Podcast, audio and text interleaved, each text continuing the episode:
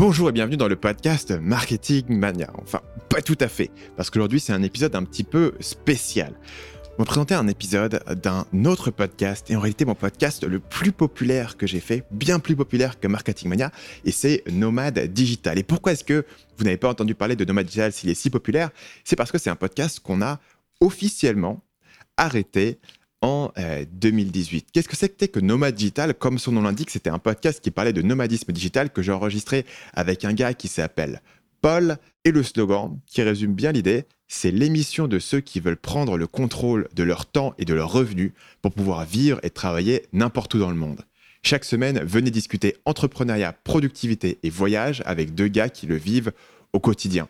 C'est donc un podcast de conversation sur le nomadisme digital, sur la vie d'un entrepreneur. C'est un podcast qui est extrêmement transparent, extrêmement honnête et surtout qui suit deux personnes un moment où ils commencent à avoir leur premier succès dans le business et à partir à l'étranger, jusqu'à un moment où on commence à avoir des gros business, des équipes, et vous allez pouvoir voir cette transformation en temps réel si vous venez aujourd'hui et que vous allez réécouter le podcast Nomad Digital. On considère que c'est une œuvre terminée, c'est un peu comme trois saisons d'une série télé que vous pouvez revoir plus tard qui capture un petit peu comme un fossile cette période assez spéciale de nos carrières, la période où ça commence à décoller, la période où vous commencez à comprendre les choses. Aujourd'hui, on est un peu plus installé dans le paysage, on est un peu plus mature, et donc on n'a plus aussi ce regard innocent sur la vie. Mais pour les gens qui débutent, c'est un podcast qui a eu un impact les gens m'ont dit qu'ils ont écouté deux fois entièrement l'ensemble des épisodes. Je ne pense pas qu'il y ait des gens qui écoutaient deux fois l'ensemble des épisodes de Marketing Mania. C'est un podcast qui a eu un impact fort. Et si vous vous reconnaissez dans cette description, je vous invite à l'écouter, notamment écouter l'épisode que vous allez avoir aujourd'hui, qui est une FAQ qu'on a enregistrée euh, il y a quelques semaines pour euh, faire une update. Deux ans après le dernier épisode d'update, on fait une petite update, notamment sur Paul, parce qu'il faut savoir que Paul a un gros business dans le domaine de l'e-commerce et de la vente de produits physiques, donc il ne crée pas de contenu. Et autant si vous vous demandez, bah tiens, qu'est-ce qui est arrivé à Stan? Il suffit de taper Stan Leloup et voilà, vous trouvez sur YouTube ce que je suis en train de faire. Lui ne crée pas de contenu, donc il y a beaucoup de gens qui me demandent de ces nouvelles. Et finalement, il a accepté de faire un épisode FAQ pour tous les fans de Nomad Digital qui sont en manque de Paul et de ses anecdotes incroyables. Donc, épisode d'aujourd'hui. Si ça vous a plu, je vous conseille ensuite d'aller écouter un épisode qui s'appelle Comment devenir Nike, qui est un épisode qu'on a fait, qui est un résumé d'une excellente biographie, la biographie de Phil Knight, qui est le fondateur de Nike, et qui est un épisode très facile pour rentrer dans le podcast. C'est très instructif, c'est un très bon livre qui est résumé avec beaucoup de retours d'expérience de Paul sur sa propre expérience dans l'e-commerce et ce qui compare ou non au livre euh, sur Nike, et bien sûr euh, du rire, de la déconne, comme on l'a jamais eu dans Marketing Mania, mais comme on l'a toujours eu sur Nomade Digital. Dans cet épisode FAQ, de quoi est-ce qu'on va parler? On va faire bien sûr une, update sur Paul, là où il en est, ce qu'il fait, son business, sur quoi il travaille. On va faire un retour sur le nomadisme digital après plusieurs années. Quels sont les avantages, quels sont les inconvénients? Est-ce que ça valait le coup? Est-ce que c'est pérenne? Combien de temps est-ce qu'on peut rester nomade digital avant de se dire bah, il est temps de se poser? On va parler de euh, monter un business à deux et pourquoi est-ce qu'on n'a jamais monté de business ensemble et pourquoi est-ce qu'on le fera probablement jamais. On va parler de comment trouver un groupe d'amis ou un mentor sans partir au bout du monde. Et la réalité, c'est que Paul et moi, on est devenus amis sans se rencontrer. On s'est rencontrés très longtemps après avoir déjà fait un podcast ensemble. On va parler de comment scaler un business sur Amazon FBA avec la stratégie spéciale de comment est-ce qu'une personne qui a plusieurs centaines de milliers d'euros peut passer à l'étape suivante, puisque évidemment c'est la spécialité de Paul et on a eu une question très spécifique là-dessus. Et puis pour terminer, on aura une anecdote de Paul dans la grande tradition de Nomad Digital, une anecdote avec des décisions improbables, avec une situation rocambolesque qui arrivera en fin d'épisode. Si vous avez aimé euh, cet épisode que vous allez écouter, N'oubliez pas de vous abonner à Nomad Digital et d'aller écouter les anciens épisodes. Vous pouvez taper Nomad Digital sur iTunes, sur Google Podcast, sur Spotify. Il est partout. Ça reste totalement viable des années après. Je sais que beaucoup de gens le découvrent récemment. On a encore des commentaires de 2020 de gens qui ont découvert et qui se sont fait la cinquantaine d'épisodes qui est disponible. Il y a un côté assez storytelling, il y a un côté, c'est un podcast qui se suit avec des personnages qui évoluent au fil du temps. Et aujourd'hui, vous avez un petit peu l'épisode réunion un peu comme quand ils se réunissent cinq ans plus tard pour faire un épisode. Bon, bah, l'épisode réunion de série télé, c'est jamais top. Là, on espère que ça sera un peu mieux, ou en tout cas que ça fera plaisir aux gens qui adorent Nomad Digital d'avoir des news de Paul. Sans plus de transition, je vous présente l'épisode de 2020 de Nomad Digital.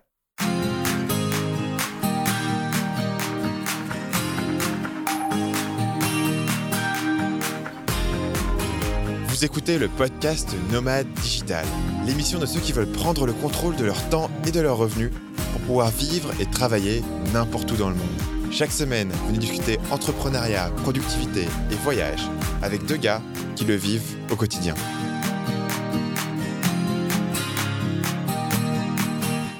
Bienvenue sur le podcast Nomade Digital, le podcast qui est parti sur une fréquence de un épisode tous les deux ans. Je suis Stan de marketingmania.fr je suis Paul. Et ça s'appelle PAUL pour étoffer un peu mon intro. Une intro très étoffée. Aujourd'hui, on parle de bah, qu'est-ce qu'on a fait pendant tout ce temps, où on en est, euh, qu'est-ce que Paul fabrique, a-t-il disparu, sur quoi il travaille. Euh, on va aussi répondre aux questions. On a fait un appel aux questions par email sur la newsletter Nomad Digital et puis aussi sur la newsletter Marketing Mania pour avoir vos questions. On a un certain nombre de questions euh, qui ont été posées par des fans de longue date euh, du podcast, puisque quasiment tous nos fans sont maintenant des fans de longue date, euh, puisqu'ils nous ont connus il y a déjà plusieurs années. Avant de commencer, petite mise à jour sur bah, là où on en est, qu'est-ce qu'on fait? Donc, je vais te laisser commencer, Paul, parce que je pense que bah, les gens se posent beaucoup plus de questions sur ta situation, vu que moi, je suis beaucoup plus facile à retracer sur Internet. Donc, où habites-tu aujourd'hui? Qu'est-ce que tu fais? Sur quoi tu travailles? Est-ce que tu es toujours nomade digital la dernière update, je crois que c'était un peu de deux ans, quelque chose comme ça. Mais à vrai dire, ça n'a pas changé. Donc, je suis toujours à Chiang. Je crois que j'étais déjà à Chiang à l'époque. Euh, je travaille toujours sur le même business. Euh, donc, par rapport à ça, c'est une constante. Donc, toujours euh, vente de produits physiques et, et, de moins en moins nomade digital. Je pense qu'on partage un peu cette tendance-là. Donc, le sujet de nomadisme digital et notamment la pérennité du truc, c'est une question qui est beaucoup revenue. C'est d'ailleurs la question qui est revenue le plus souvent dans les questions qui nous ont été posées. Et on reviendra dessus un peu plus euh, loin après. Après, c'est vrai que le terme de nomade digital tel qu'il est utilisé, du coup, il correspond plus trop, ou en tout cas, c'est un peu un abus de langage pour nous de se distinguer comme nomade digital dans la mesure où on n'est pas vraiment nomade. Ce n'est pas comme si on était avec un sac à dos à flotter au gré du vent. Euh, il n'y a pas de terme vraiment qui correspond à ce qu'on fait. Je suppose que le terme le plus proche, c'est le terme euh, anglais de location independent, donc un entrepreneur qui serait indépendant d'un certain lieu, qui, ne fonctionne pas trop en français. Donc du coup, euh, que faire? Parce que tu n'es pas non plus vraiment expat. Je dirais qu'un expat, c'est un gars qui euh, travaille dans une grande multinationale, qui a été envoyé en mission dans tel pays. C'est un autre style de vie. C'est pas vraiment ce que nous on fait. Et pour moi, on est quand même plus proche d'un gars qui est nomade digital et qui euh, se pointe à Chiang Mai et qui reste trois mois et qui fait le reste de l'année dans d'autres pays. Pendant une période où lui, il est à Chiang Mai et nous, on est aussi en Thaïlande, on a à peu près le même style de vie. C'est pour ça que je me considère qu'on est toujours relativement proche de ce mouvement, en tout cas dans, dans la philosophie et dans le mode de vie, même si concrètement, la partie nomade, elle n'est plus vraiment applicable. Effectivement, en fait, au final, on est des, des télétravailleurs. Quoi. si, on doit, si on doit le résumer à ça, c'est que l'essentiel, c'est qu'on peut travailler d'où on veut. Après, euh, il se trouve que où on veut, euh, ça change pas régulièrement ou pas autant que, que par le passé. Je pense que c'est un point intéressant parce que tu pourrais dire, OK, bah, si tu es toujours au même endroit, ça sert à quoi d'être nomade digital? Et pourquoi tu nous as vendu le nomadisme digital pendant des années C'est du bullshit. Mais en fait, ce qu'il faut réaliser, c'est que le bénéfice qu'on en tire finalement, c'est de pouvoir vivre exactement là où on veut de pouvoir faire un choix. Je prends notamment à Chiang Mai. Tu vas vivre à Chiang Mai et tu n'as pas un business en ligne bonne chance, quoi. Peut-être tu vas pouvoir faire prof d'anglais, mais encore, il a pas, comme s'il y avait du boulot, tu vois. Donc, si tu as un, boulot, tu es un peu obligé d'être là où il va. Ou si tu as un business qui est lié à un lieu, tu es obligé d'être là où ton business va pouvoir faire de l'argent et va pouvoir avoir des clients. Euh, l'avantage d'avoir euh, cette possibilité de nomadisme digital, même si tu choisis de pas l'exercer, c'est qu'au final, tu peux aller absolument là où tu veux et faire ce que tu veux. Et ça veut dire aussi que moi, j'ai passé euh, deux semaines au, Canada cette année un peu plus de deux semaines, tu vois, pour aller voir de la famille et tout. Ben, c'est pas vraiment des vacances, tu vois. Tu peux très bien bosser là-bas. Si tu as envie d'y aller pendant un mois, tu peux y aller pendant un mois. Si tu veux aller pendant euh, trois mois quelque part, tu peux y aller. Donc, ça, mine de rien, ça change quand même pas mal la manière dont tu te déplaces parce que tu peux emmener ton boulot avec toi et tu n'as pas cette pression de dire, OK, combien de temps est-ce que je vais partir Combien de temps est-ce que je vais laisser mon business de côté Au final, l'interruption entre les deux, elle est assez limitée. Et pour toutes ces raisons, je pense que ça continue quand même à affecter nos vies, même si on n'est pas en mode. Euh, euh, toutes les deux semaines un nouvel Airbnb. Effectivement. Par contre, c'est intéressant, c'est que je, pensais que le, concept de nomadisme digital euh, grossirait plus vite qu'il a vraiment grossi en fait en France.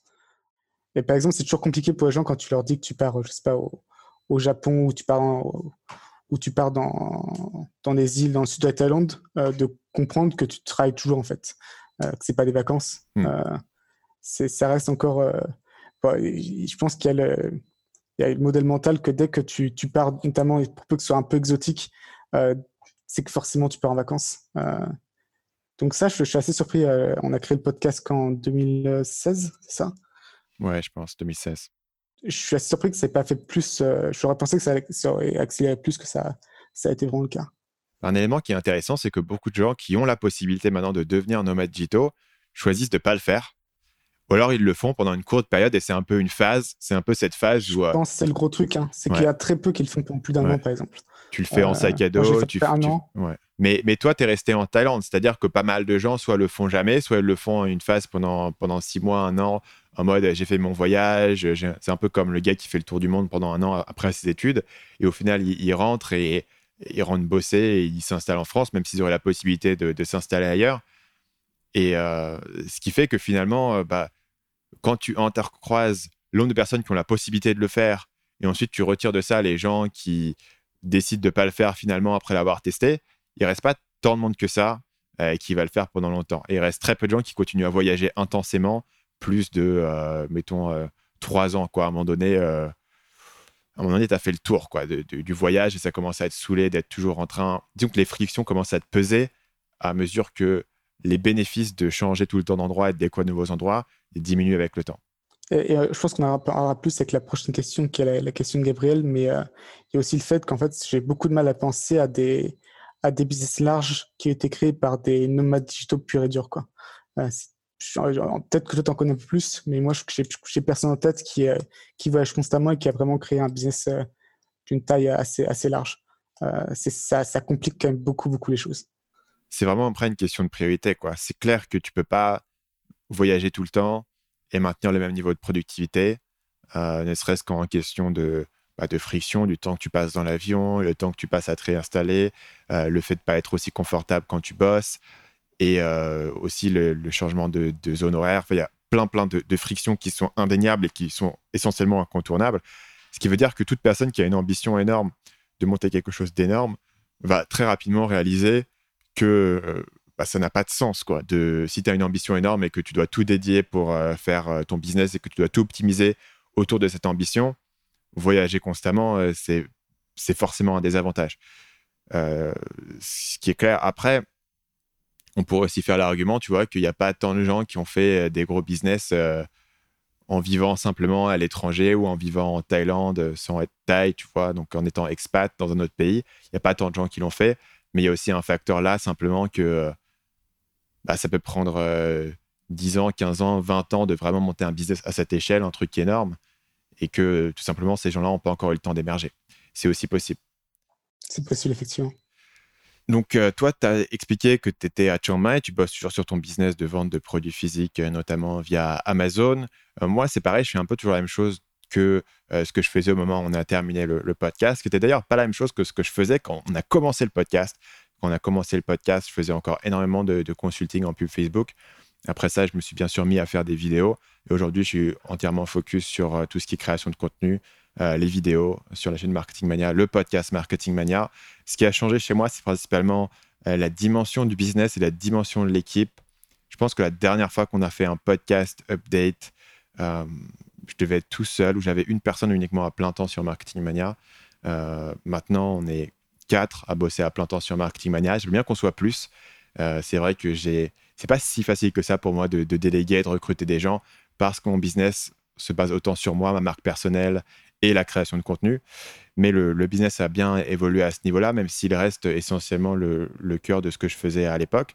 Par contre, j'ai déménagé à, Bangkok. Pendant longtemps, je vivais euh, à Ho Chi Minh Ville, comme le savent les gens qui ont écouté le podcast Nomad Digital. Et, entre-temps, j'ai déménagé à Bangkok. Donc, je me suis rapproché un petit peu de toi euh, en Thaïlande. Et euh, ça m'intéresserait tôt ou tard de déménager à Chiang Mai. Et la raison pour laquelle je n'ai pas encore déménagé à Chiang Mai, c'est parce que il y a deux mois, j'ai eu un bébé, j'ai eu une fille. Donc euh, finalement, euh, voilà, c'était un peu le focus numéro un et j'avais moins envie de bouger, notamment parce qu'on avait nos docteurs ici, on avait tout ici. Et donc du coup, c'était aussi simple de rester sur place.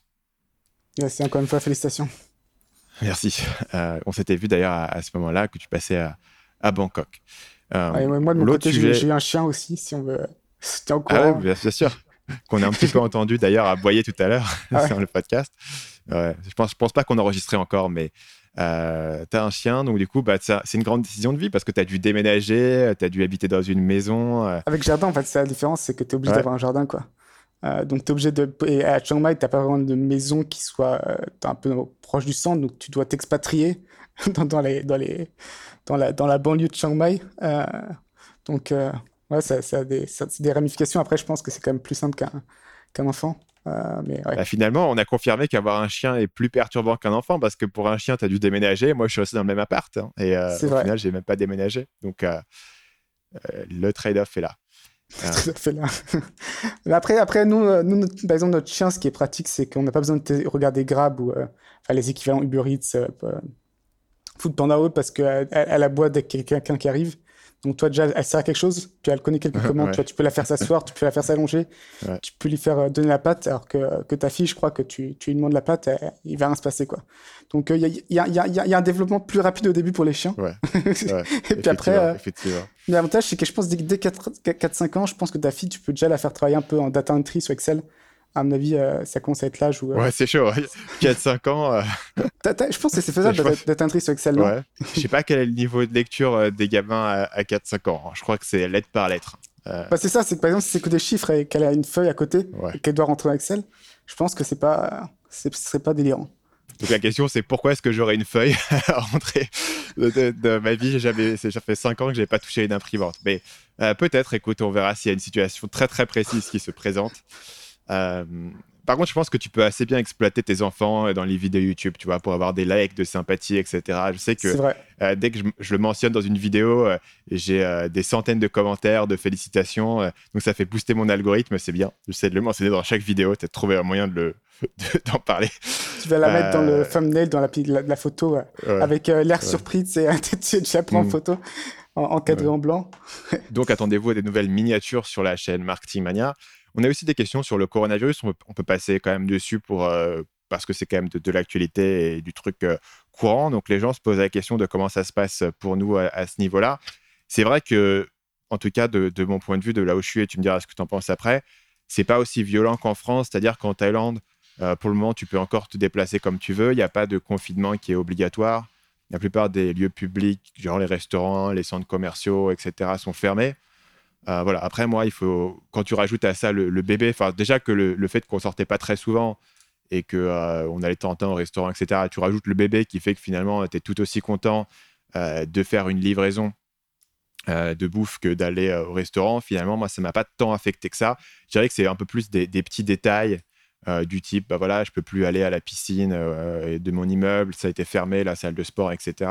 Bon, ça, ça reste quand même assez marginal par rapport à, au fait d'être confiné légalement ou tu as besoin d'un papier pour sortir de chez toi. Et au niveau business, pour le moment, et là pour le coup, je suis vraiment intéressé pour avoir ton retour parce que l'impact chez moi, il est euh, extrêmement marginal. C'est-à-dire que le principal impact que j'ai eu, c'est que j'ai sorti un livre fin janvier et aujourd'hui, mon livre, tu peux quasiment plus l'acheter parce que toutes les librairies sont fermées et Amazon ne livre plus euh, ce type de produit. Alors qu'apparemment, ils ont du stock, mais ils ne livrent plus, tu ne peux plus le commander sur Amazon. Donc, tu peux toujours acheter le livre audio, tu peux toujours l'acheter sur la Fnac, je crois qu'il livre encore. Mais globalement, mes ventes de livres se sont pris une grosse, grosse claque à cause de ça, ce qui est assez marginal. Par contre, euh, j'ai continué à, bien checker euh, les ventes sur les formations et moi, j'ai pas, j'ai eu aucun impact pour le moment euh, au niveau de mes ventes, de ce qui me rapporte de l'argent. Est-ce que tu penses que tu pourrais même avoir un impact positif sur le long terme ou pas? Juste plus de gens qui se mettent au télétravail, peut-être des gens qui vont perdre leur emploi est-ce que toi, tu penses que ça pourrait avoir un, effet positif euh, sur les ventes de formation Je pense que oui. Bah, ça, a déjà eu. Après, c'est compliqué pour moi, si tu veux, de, déterminer ce genre de tendance à très court terme. C'est-à-dire que, en gros, si tu veux, je compare un produit par rapport à ce qu'il a fait sur un autre lancement et je m'attends à quand même avoir des variations. Donc là, j'étais, euh, à plus que ce que je m'attendais. Mettons, j'étais à plus 30%. Mais tu vois, quand je dis plus 30% sur un lancement, est-ce que c'est parce qu'il y a beaucoup de gens qui m'ont découvert récemment ou est-ce que c'est parce que euh, c'est le coronavirus, tu vois, les, trucs sont difficiles à démêler. Je pense que donc du coup, j'ai pas la data, tu vois. C'est pour ça que je lis c'est à peu près la même chose, même si les signes sont positifs, je, ne considère pas que c'est concluant. Par contre, je pense que sur le, long terme, c'est clair que ça va bénéficier parce que, euh, en gros, en période d'incertitude, euh, les gens cherchent à se former, les gens se disent, OK, c'est quoi mes compétences? Ça a foutu un beaucoup de pieds au cul. Beaucoup, beaucoup de gens veulent lancer un business, mais la raison numéro un pour laquelle les gens le font pas, c'est la procrastination. En fait, je parle toujours dans Marketing Mania de l'importance d'avoir un problème dur.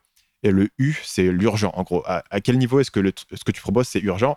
Et c'est vrai que dans beaucoup de cas, monter un business, c'est pas un truc qui est urgent. Si tu as déjà un bon boulot, si tu as déjà un salaire, si tu pas dans la galère, si tu te débrouilles bien, c'est pas urgent. Et je pense que ça, les gens, si tu veux, qui n'ont pas envie de monter un business, c'est pas ça qui va nécessairement les convaincre, parce que c'est des gens qui cherchent la sécurité et chercheront la sécurité dans des institutions. Mais les gens qui ont envie de le faire et qui tout d'un coup euh, sentent que c'est peut-être le moment de le faire, ou peut-être qu'il y a un nouveau risque, ou il y a un danger, ou peut-être qu'eux aussi, ils voient des opportunités.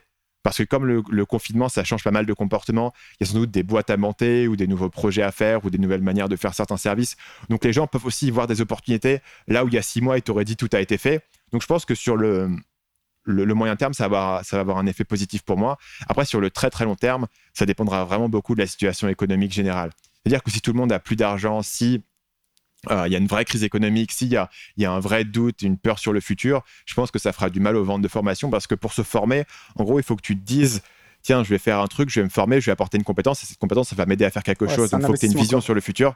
Ouais. Si tu es trop incertain du futur, tu fais plus ce type d'investissement et tu te replies sur vraiment des, trucs qui sont acquis. Tu vois, enfin, de la même manière que les gens euh, veulent plus être en bourse quand il y a trop d'incertitude et de volatilité, parce qu'ils veulent se replier sur des trucs qui vont être moins volatiles et plus certains, ils ont du mal à investir sur le futur quand le futur est super incertain. Donc j'imagine en fait de ton côté, euh, ton boulot, ça va être d'argumenter que justement ce qui, ce qui crée la sécurité de l'emploi, c'est la compétence. Euh, ce que moi je pense qu'il est très vrai, mais je pense que du coup, ce sera peut-être le, point sur lequel appuyer. Ouais. Euh, j'imagine. Carrément. C'est ça. Et puis, c'est l'idée de dire. Euh, ah, le, disons qu'un des concurrents principaux de, monter un business, comme je le disais, ça a toujours été de rester dans ton job. Quoi. Donc, si j'argumente que peut-être que ton job, il est, moins sécur, euh, ça, ça vraiment le coup d'avoir un backup. Ça vaut le coup d'avoir un backup et tu n'es pas forcément obligé d'avoir un business que tu vas faire full-time aujourd'hui et de quitter ton job. mais le jour où tu perds ton job, partir de zéro et monter un business, c'est le stress de l'enfer. Si tu as déjà un truc qui marche, qui fait pas forcément euh, des milliers des cents, mais qui fonctionne et qui tourne et tu sais que tu peux, tu peux l'alimenter, ça fait une grosse, grosse différence. Donc, je peux voir pas mal de gens qui voudront avoir un plan B euh, à développer en parallèle. Et euh, voilà, certains des, trucs dont moi je parle, notamment, tu vois, la création de contenu, etc. La plupart des gens, quand tu crées du contenu, c'est malin de le faire en parallèle parce que ça va te prendre un an, un an et demi d'avoir de l'attraction. Donc, à quoi ça sert de partir en jour 1 et de démissionner de ton job? C'est un truc qui peut assez bien se faire en parallèle.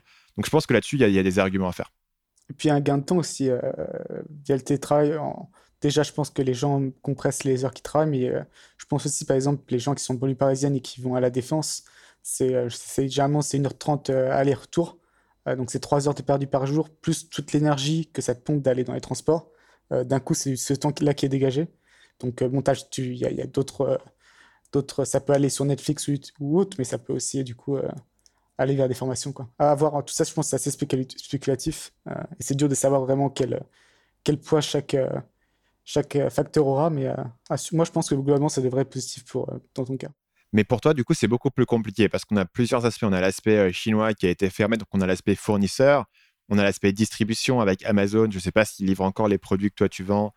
comment ça se passe pour toi et globalement pour ton équipe qui est beaucoup plus large et beaucoup plus distribuée que la mienne?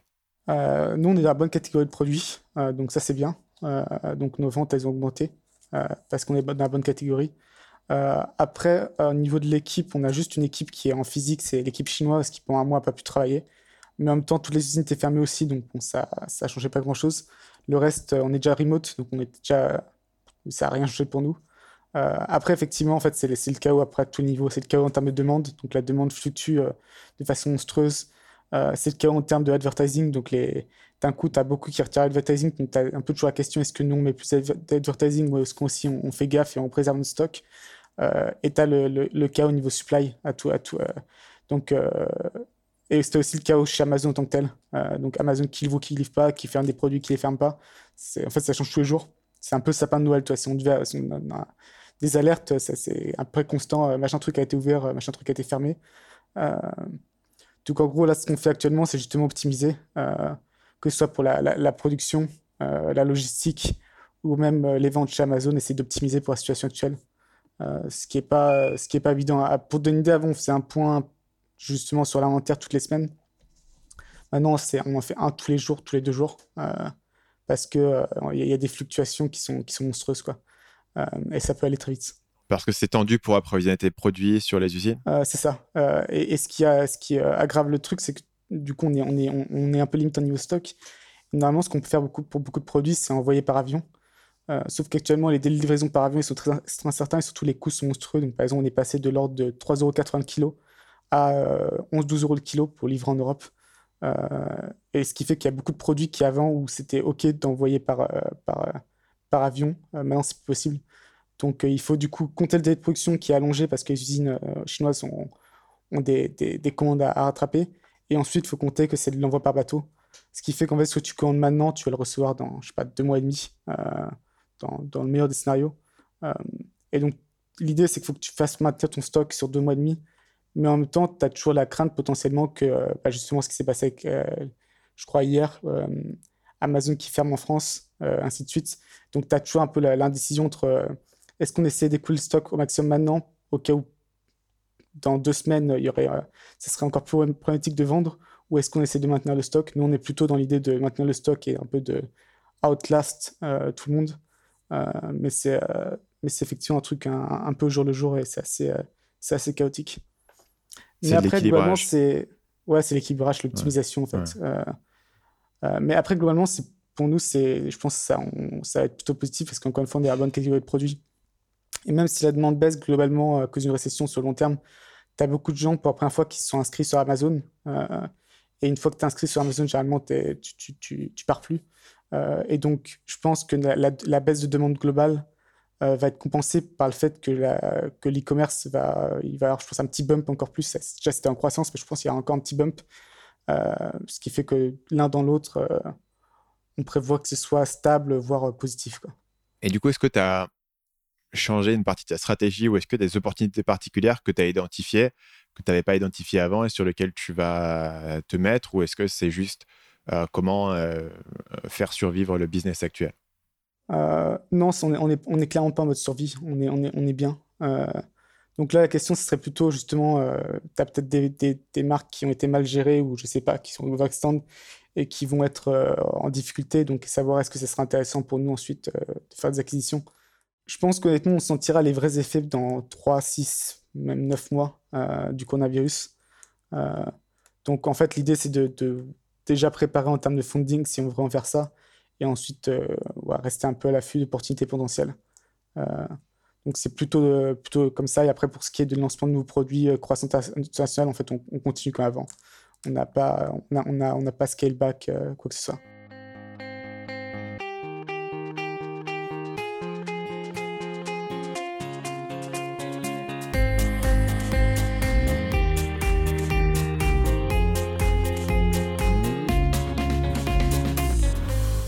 Salut Stan et salut Paul, je suis vraiment hyper content de vous poser une question. Il faut savoir que je suis hyper fan de votre podcast Nomade Digital.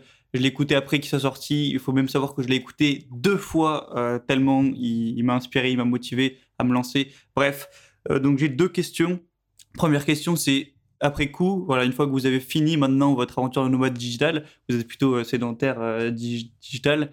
Qu'est-ce que ça vous a apporté, outre le fait d'avoir réussi dans le business Qu'est-ce que ça vous a apporté personnellement au niveau de la philosophie, au niveau de votre vie Voilà. Qu'est-ce que ça vous a apporté globalement d'avoir fait cette expérience de nomadisme digital?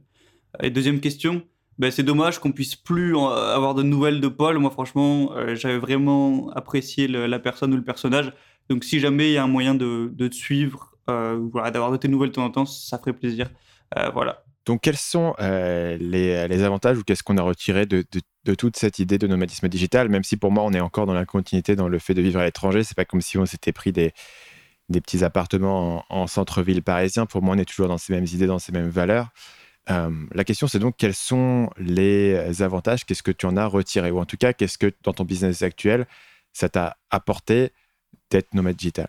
Pour moi, je pense que ce que j'en ai retiré, en fait, c'est le contraste. Euh, et c'est peut-être un des trucs premiers qu'après on a tendance à un peu oublier avec le temps, c'est euh, combien vaut euh, un euro selon là où tu vis. Donc, pour le contexte, j'étais, quand j'étais en Angleterre, j'avais, j'étais dans une maison avec neuf colocs, dans un quartier très bof de la ville. avec, voilà, c'était, une maison à rundown, elle était à mauvais état et je payais, je payais de l'ordre de 600 euros par mois. y compris en plus, je devais payer aussi les factures. Donc, je devais peut-être arriver à 150 euros par mois. Donc, pour une chambre où il y avait juste la place pour le lit et puis, et puis 9 colocs. et donc, juste après ça, je, bouge aux Philippines et j'arrive aux Philippines, appartement, un petit appartement à 30 mètres carrés, mais appartement, mais un, appartement quand même à, moi tout seul, dans une résidence privée avec piscine, ainsi de suite. Euh, donc moi, c'est quand même ça que, que je retiens, même à Chiang Mai, en fait. Euh, à Chiang Mai, il y a un peu le concept que même si tu voulais dépenser, euh, ce serait très compliqué, par exemple, de dépenser plus de 3000 euros par mois. Il faut vraiment essayer. T'as pas de... donc moi, c'est ça même qui reste le plus flagrant pour moi.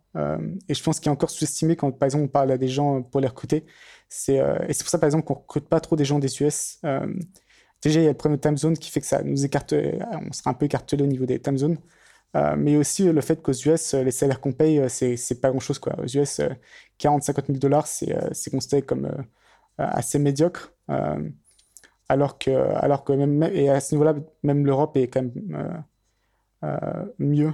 Et après, tu as encore l'étape d'après qui est notamment l'Asie du Sud-Est où tu peux, tu peux vivre encore mieux avec, avec un, peu moins. Quoi.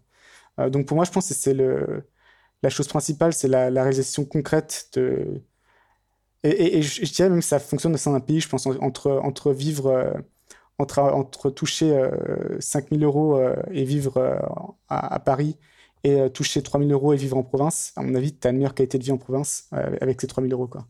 Donc moi, je, dirais que c'est ça le, le, bénéfice principal de mon côté. Mais en quoi est-ce que ça, ça reste important aujourd'hui quand, de toute manière, tu pourrais dépenser tes 5000 euros si tu voulais, si on avait besoin, ou tes 6000 euros? En quoi est-ce que c'est, ça, ça apporte encore un bénéfice aujourd'hui?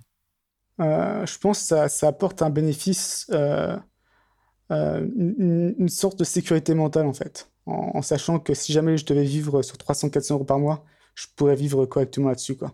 alors que vivre en France sur 300-400 euros par mois, c'est très très compliqué. donc je pense que ça, parce qu'on a, on a toujours tous dans l'idée l'idée que tout se casse la gueule, catastrophe totale. Et, je pense qu'il y a toujours un peu cette, cette peur qui reste là. Euh, peu importe d'ailleurs ton niveau de succès, je pense. Euh, et donc ça fait que cette peur pour moi n'est pas vraiment présente euh, parce que ça, on peut tellement, ça coûte tellement peu cher de vivre ici et on vit dans des bonnes conditions que c'est pas c'est pas quelque chose sur lequel je pourrais me, me, concerner quoi. Je, notamment, je pense l'envers de ça, c'est notamment toutes les personnes qui s'endettent sur 30 ans pour, avoir, pour acheter une maison. Je me dis, ça doit être un stress. encore une fois, peut-être pas peut-être pas le, premier stress au quotidien, mais je pense que ça doit être un stress dans l'air de la tête quand tu as un boulot qui est, où tu peux te faire virer à n'importe quel moment et que tu es endetté sur 30 ans pour acheter une maison. Euh, je, me dis c'est quand même une, grosse pression. Quoi. Et justement, moi, je suis un peu à l'opposé de ça. Donc, c'est là où j'en tire encore un, bénéfice actuellement. Je dirais que moi, le, principal bénéfice que j'en ai tiré, et c'est encore un truc auquel je pense plus trop, mais c'est vraiment le fait que toute pression sociale externe euh, disparaît quasiment du jour au lendemain. C'est-à-dire que toute manière, euh, t'es perdu aux yeux de la société. Quoi. Quand t'es parti aller faire du business en ligne dans le sud-est, euh, t'es perdu. T'es tellement un alien que plus personne ne regarde ce que tu fais. Et euh, il y a tellement de gens qui me disent Ouais, mais comment j'explique ça à ma famille? Comment je justifie? Etc. Et moi, c'est genre. ma famille, elle, elle essaye même plus de comprendre mes décisions. C'est notre planète pour eux. Donc, je dirais que cet aspect où tout d'un coup, bah, tout ce truc de notamment à Paris, en quand j'y retourne, je suis assez marqué par le conformisme des gens et ce côté un peu euh, bobo, les petits marchés bio, il faut aller prendre ses légumes, les petits machins. Tu as été voir quelles expos, tu as été voir le nouveau film euh, euh, sous-titré afghan, c'est vraiment magnifique. tu as été faire quoi comme vacances? Tout ça, ça disparaît totalement, toutes ces équations disparaissent totalement et tu te retrouves à pouvoir essentiellement construire ton business et ta vie surtout à partir de zéro sans avoir aucun aucune idée préconçue de ce que ça doit être une vie. Alors que quand je vois les gens qui ont fait ce truc un peu cadre, un peu école de commerce, et qui se retrouvent à vivre à Paris, ils ont tous plus ou moins une vie copier-coller, pas de leur faute, mais simplement parce que la, pression de faire ça, elle est, énorme. Et tu arrives au bureau avec tes collègues, euh, voilà, tu, suis un petit peu le mood de ce qui se fait. Et à un certain point, on peut dire qu'on suit un petit peu le, le mood nomade digital de qu'est-ce que c'est, pourquoi il faut vivre en Asie, etc. Mais il y a une grande tolérance à vraiment des des, modes de vie chelous. Quoi. Si tu veux vraiment aller habiter euh, euh, dans un random bled parce que c'est là où ils, font euh, du vélo ou c'est là où ils font du kitesurf, tu, peux y aller, il n'y a pas énormément d'attente. je pense que les seuls trucs sur lesquels il y aurait un peu des attentes et paradoxalement une pression négative, c'est pour tous les gens qui veulent reprendre un boulot. On attend des articles de personnes qui ont fait le truc nomade digital et qui écrivent un article du, type euh, courageux, pourquoi je reprends un boulot, mon coming out de salarié, etc. Mais sinon, la presse sociale est, largement moindre en fait autour de toi. Et ça, c'est un truc, moi aujourd'hui, j'y pense plus parce que ça me semble évident et je me dis, bah oui, évidemment, enfin, pourquoi est-ce que je ferai attention à ce que me disent les autres? Mais la vérité, c'est qu'à une époque où je vivais en France, euh, j'avais l'impression de nager à contre-courant et euh, que je pense que si j'étais resté, ça serait la même chose. Ah, je pense peut-être que tu le ressens plus que moi parce que toi, tu as fait, euh, as, fait, donc, as fait, as été bon lycée, tu as fait prépa, très bonne école de commerce, donc tu avais un, un parcours avec, avec quand même des attentes assez précises. Moi, ça a commencé à partir en couille au lycée. Hmm. Euh, et après, je suis parti en Angleterre, donc j'étais déjà un peu. Euh, j'étais déjà un peu euh, plus personne n'avait pas trop d'attentes précises sur ce que j'allais faire, donc j'avais plus de, de longitude à ce niveau-là. Mais même, tu vois. Latitude, pas longitude. bah, les deux, hein, ça marche dans les deux sens. Hein. mais tu as quand même cet aspect où il y, y, a une certaine définition de ce que c'est que le succès dans la vie et tu sais ce que c'est, tu sais à quoi ça ressemble et tu sais à quoi tu dois aspirer. Et, ça, c'est un truc socialement qui est assez stable. Tu vois, on, sait plus ou moins ce que c'est d'avoir un, appart euh, bien positionné, d'avoir la, bagnole, euh, d'avoir les vacances euh, au bon endroit, etc. Il y, a un peu comme des attentes, il y a un peu un format qui est là, un script qui est donné. Mais en fait, nomadisme digital, le script, il est assez vague, quoi. Il n'est il est, il est pas encore vraiment totalement écrit, notamment parce que n'y a pas tant de gens que ça qui ont, qui ont 60 ans et qui ont fait 40 euh, ans de nomadisme digital. Donc au final, tu n'es pas exactement sûr de là où tu es censé arriver. Tu sais pas exactement si tu es censé un jour prendre ta retraite ou si tu es censé euh, à quel moment et où tu es censé aller est-ce que tu es censé prendre des vacances ou pas prendre de vacances mais simplement aller quelque part et bosser tu vois tous ces trucs là ils sont totalement ouverts il n'y a pas vraiment de, de bonne réponse qui est acceptée sur ces scripts là effectivement effectivement et de toute façon, c'est vrai que par contre, je te rejoins un peu à ce niveau-là. C'est vrai que dès que je rentre en France, tu, le sens quand même. Euh, tu, le sens même, même, même en. Je sais pas, même en te baladant à Paris, tu le sens. Il y a quelque chose de, effectivement, euh, euh, que tu n'as pas, du tout, que pas du tout ici. Quoi. Et même un truc encore plus concret du quotidien, tu vois, c'est que quand tu te balades dans la rue à Paris et quand tu parles à, je sais pas, un, vendeur dans un supermarché ou quelle que soit l'interaction que tu vas avoir, les gens s'attendent à ce que tu suives une certaine norme de comportement, de politesse, etc si tu parles à quelqu'un en Thaïlande, les gens se disent bon bah c'est un farang, euh, on ne sait pas ce qu'il va faire. Tu vois ce que je veux dire? Il sait pas dire bonjour, il sait pas dire au revoir, il sait pas dire merci, euh, il sait pas de quel côté de la route il faut conduire, marcher, etc. Tu vois les, attentes des gens, tu pourrais aussi bien être un enfant de 4 ans, tu vois. Elles sont de zéro, donc euh, et voilà c'est assez drôle de, voir ça. Les gens s'attendent à ce que tu sois totalement demeuré, incapable de, t'orienter et de savoir quoi que ce soit. C'est très vrai au point où on va te dire ah tiens fais attention à, à pas te faire voler tes affaires et tout. Ok merci. J'ai pas 8 ans. J'ai comme une vie avant, tu vois. Je suis pas, euh, je suis pas sorti hier de trucs. C'est plutôt au contraire. Euh, euh, il y a un truc que les asiatiques font, c'est que tu sais le téléphone dans la poche arrière. tu personne ne ferait ça en France. en tout cas, à Paris, tu mets ton téléphone dans ta poche arrière dans le métro bye bye, tu vois. Euh, au contraire, je trouve que parfois, c'est les, Asiatiques qui ont des comportements où tu te dis, euh, moi, j'aurais directement, euh, en France, on m'aurait directement dit, oulala, fais gaffe, fais pas ça, quoi. Ouais, bah ça, mais, mais par contre, ça, c'est aussi un peu le truc. quand bah, c'était il y a trois ans, quand je suis rentré en France, j'avais fait mon que je vis en Asie et, et je sors de, de, de Gare de l'Est, je viens d'arriver et poum, il y a un, mec qui essaie de, de, me choper mon téléphone que je tenais à la main, quoi. parce que j'étais quand même gros touriste avec Google Maps. Euh, donc ça, c'est un truc. Par contre, ça aussi, c'est un gros bénéfice, je pense. Euh, c'est qu'en France, même si au final, c'est pas très dangereux, il y a quand même toujours un peu ce, bah, un truc con, c'est que tu laisserais jamais ton casque sur, ta moto, quoi. Euh, même ta moto, euh, t'as intérêt à bien la, bien la, sinon il restera plus que les roues, quoi. donc ça, c'est un truc aussi, un, un bénéfice que tu oublies quand, quand tu vis en, notamment en Thaïlande depuis un bout de temps, mais quand même qui est assez, assez appréciable, quoi. Est-ce qu'il y a des désavantages dont personne ne parle? C'est une question qui avait été posée. Je remixe différentes questions dans cette section. Euh, des désavantages dont personne ne parle. Euh, je pense qu'il y a bien sûr le, fait qu'avec la famille, c'est un peu, ça s'éloigne. Et notamment que moi, je suis devenu de moins en moins tolérant avec les, voyages en avion. Notamment c'est un peu long. Euh, donc, je ne sais pas pourquoi maintenant, rentrer en France, le trajet en avion, ça me paraît être le bout du monde. Alors que c'est bon, c'est pas. Mais donc, je pense qu'il y a ça. Comme autre désavantage, après, encore une fois, le, truc, c'est qu'au final, tu choisis dans quel pays tu veux vivre. donc, j'ai envie de dire, tu, choisis tes propres désavantages. Donc, la Thaïlande, il y a des désavantages, mais au final, tu l'as quand même choisi. Tu as fait le pour et le contre, et tu le choisis. Donc, je dirais l'éloignement avec la famille, c'est probablement le, principal. Euh, J'en vois pas spécialement d'autres. Après, encore une fois, c'est si on parle de nomadisme digital, le fait de voyager constamment, euh, là, il y en a plein en termes, euh, de friction, euh, en termes de, de bandwidth, de bande passante mentale. bon, ça, pèse quand même, quoi. Mais, si, si c'est nomade digital juste pour le fait de, vivre où tu veux, il n'y a pas vraiment de, gros désavantages de mon côté. Je, pense effectivement qu'il y a pas mal de désavantages, mais pour moi, il ils sont assez bien traités. C'est-à-dire, euh, bah, si tu voyages beaucoup et tu vas quelque part, euh, tu connais personne, la friction du, du voyage et évidemment l'aspect des, des, fuseaux horaires, mais ça, c'est assez évident. Et pour moi, en tout cas, le fuseau horaire, euh, quand tu es en Asie et que tu appelles des gens qui sont en France, ce fuseau horaire, il est parfait. Il est parce que... Je suis d'accord. Ça, c'est un truc que tu réalises qui est incroyable, c'est que du coup, le matin, tu peux travailler tranquille. ça, c'est génial. Ouais, je suis d'accord avec ça. Par contre, là où c'est une douille, c'est quand tu travailles avec des gens sur le fuseau horaire américain, et là, il n'existe aucun moyen mathématique d'avoir une heure qui est correcte pour tout le monde. Et c'est pour ça par exemple, nous, on ne recrute pas trop aux États-Unis, parce qu'effectivement, en fait, tu la personne qui est totalement isolée. Quoi. Euh, les 8 heures du mat, euh, chez toi, les 8 heures, euh, ouais, pas de, tu te croises pas. Quoi. donc, mais après, je crois que dans nos deux cas, on n'a pas vraiment ce, ces problématiques-là. On ne s'adresse pas spécialement.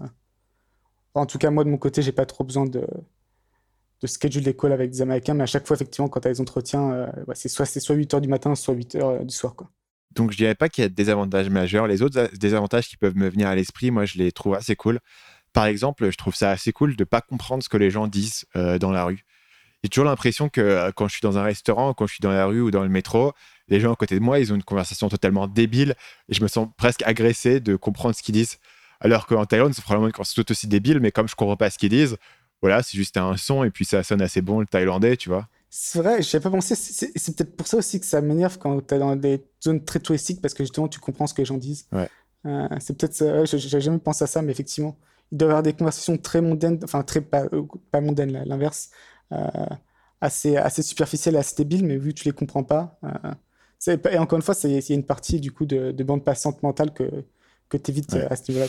Mais il n'y a rien de pire, tu vois, que d'être dans un restaurant et à côté de toi, il y a un espèce de, de, de premier rendez-vous un peu awkward, tu vois, un truc Tinder et tout qui se passe à côté de toi.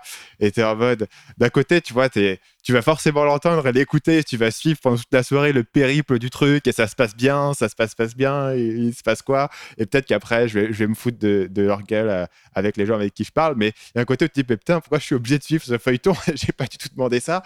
Et euh, le, fait de pas le comprendre, moi, je trouve ça, c'est un truc où tu te dis, bah tiens, tu es isolé par la langue, etc. Mais finalement, euh, il y a autant de bénéfices à être isolé par la langue que, que pas, tu vois? Et puis globalement, c'est pas si compliqué que ça, généralement, de, te débrouiller dans, tes tâches du quotidien. Il n'y a jamais eu de moment où je me suis dit, bah là, je suis vraiment coincé en, parlant pataille, quoi. Enfin, si vraiment c'est des trucs genre euh, des réparations dans ton appart, etc., généralement, tu demandes à ton propriétaire de le faire ou tu demandes à des, gens du staff de ton immeuble. Mais même ça, c'est rarissime. La plupart du temps, euh, entre un mix de euh, OK, je parle un peu, enfin, je lui parle en anglais, mais simple, et un langage des signes, tu peux quasiment tout communiquer. C'est ça, et au pire, Google Translate est très très efficace maintenant. Quoi. Très efficace, effectivement.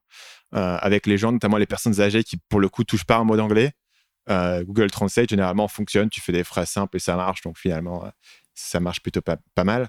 Il y avait une dernière question qui était posée par Gabriel. C'était la question de savoir si Paul, est-ce qu'il y a un moyen de te suivre ou est-ce qu'il y en aura peut-être un dans le futur?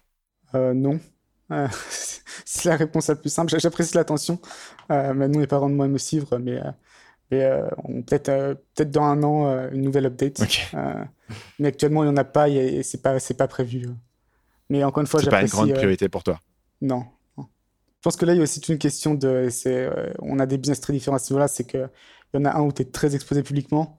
Et moi, chacun, je pense qu'on a fait nos réalisations de nos côtés. C'est que moi, de mon côté, je préfère justement être être, tranquille à ce niveau-là et pas avoir trop d'inbound. Euh, donc, euh, donc pour l'instant, aucun moyen de me contacter euh, ou de me suivre.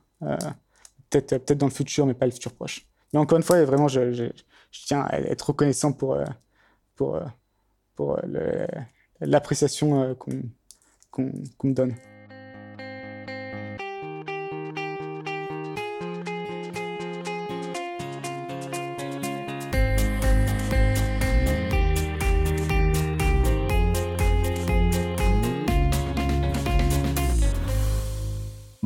Deux. Alors ma question est toute simple.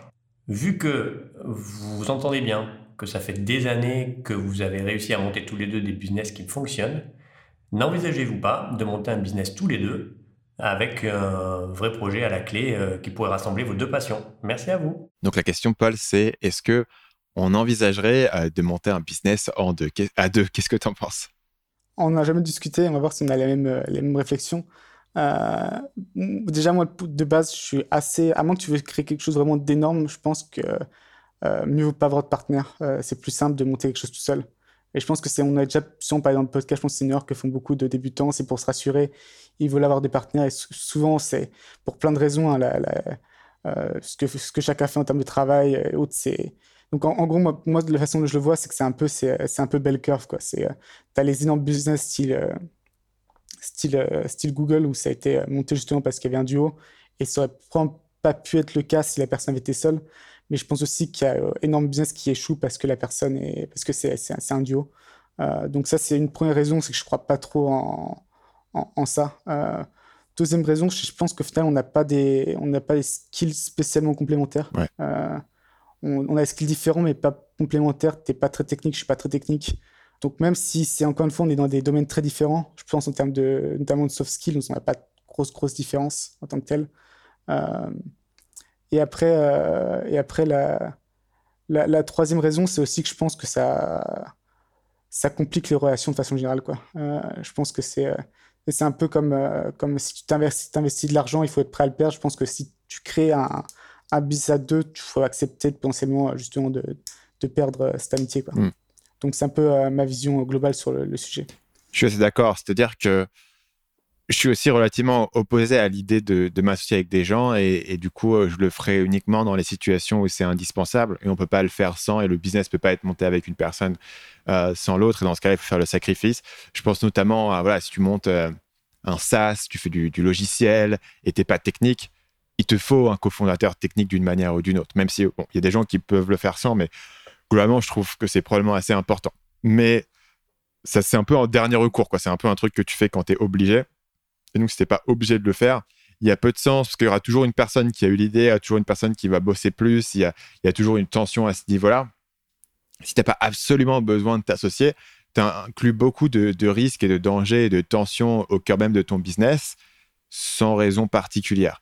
Et je pense que l'idée de dire, bah tiens, j'ai un pote, euh, j'ai envie de monter un business avec lui, ça n'a pas trop de sens. Que si tu as envie de passer du temps avec ton pote et avoir une relation avec ton pote, fais autre chose, quoi. Euh, joue à un jeu vidéo, va faire un match de foot, euh, va mater un film, je sais pas, joue à Donjons et Dragons, euh, une connerie comme ça.